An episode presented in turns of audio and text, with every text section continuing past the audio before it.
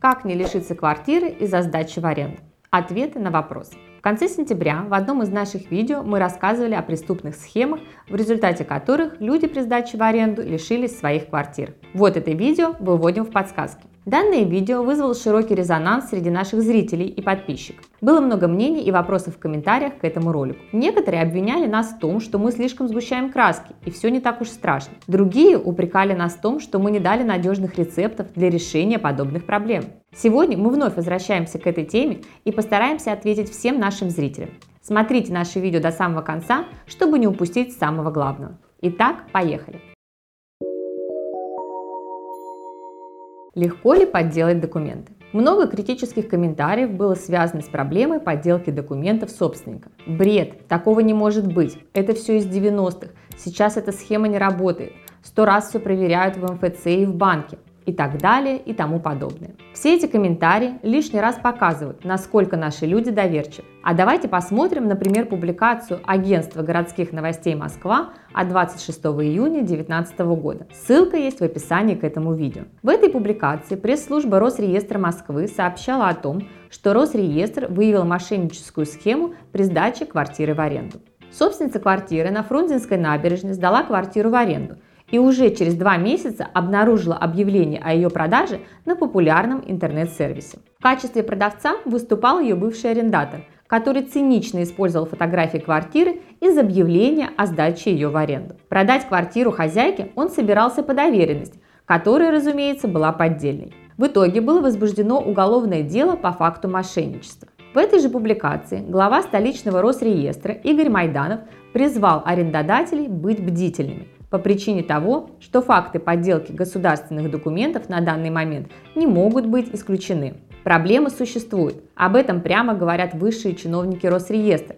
По данным фактам возбуждаются уголовные дела. Таким образом, как мы с вами видим, сделка по продаже жилья по поддельным документам вполне возможно. И дальше возникает следующий вопрос. А легко ли подделать государственные документы? Очевидно, что для обычного человека это практически нереально. Именно поэтому так много наших комментаторов вообще сомневались в том, что такие факты имеют место быть в нашей повседневной жизни. Однако, никогда нельзя мерить других людей по себе. Если это невозможно для вас, это не значит, что этого на раз-два не сможет сделать условный мошенник, который хорошо понимает механизм работы государственных органов, имеет тесные контакты с коррумпированными чиновниками и нотариусами и виртуозно умеет работать с личными данными. Да, таких, к счастью, не очень много, но риск, что именно он окажется вашим арендатором, все же есть.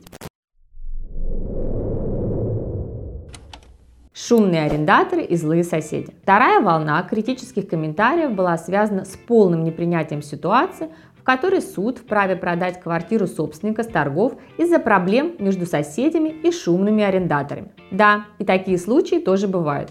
К счастью, пока не очень часто. Тем не менее, в ноябре 2018 года Беловский городской суд Кемеровской области вынес решение об обязании администрации к выполнению необходимых действий по жалобам соседки на квартиранта. Итак, смотрим дело за номером 2А 2439-2018. Гражданка А обратилась в суд с жалобой на бездействие администрации в отношении шумных и проблемных квартирантов из соседней квартиры. Собственники этой квартиры переехали жить в другой город, Квартиру сдали в аренду, а арендаторы устроили там притон. Соседка жаловалась в администрацию и участковому.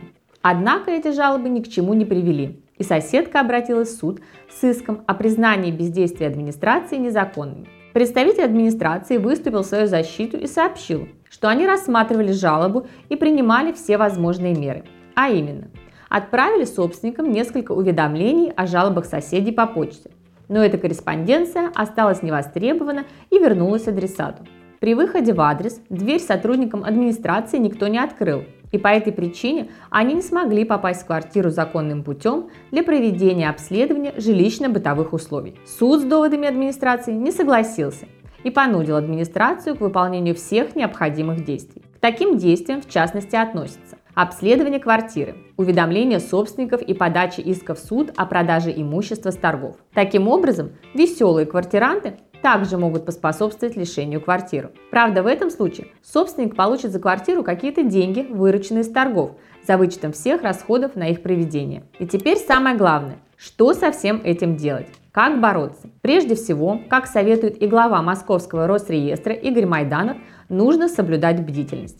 А именно, тщательно проверяйте документы арендатора. Мы рекомендуем использовать сервис – services.fms.gov.ru. Дополнительно собирайте информацию об арендаторе в соцсетях, проверьте его по базам судебных приставов и так далее. Периодически проглядывайте сайты с объявлениями о продаже квартир. Посещайте арендатора несколько раз в месяц или попросите это сделать кого-то еще, кому вы доверяете, если вы проживаете в другом городе или находитесь за границей. Не прерывайте общение с соседями. Поставьте их в известность, что вы сдаете квартиру.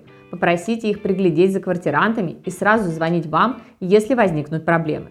Обратитесь с заявлением в Росреестр с просьбой о запрете совершения любых сделок с вашей недвижимостью без вашего личного участия.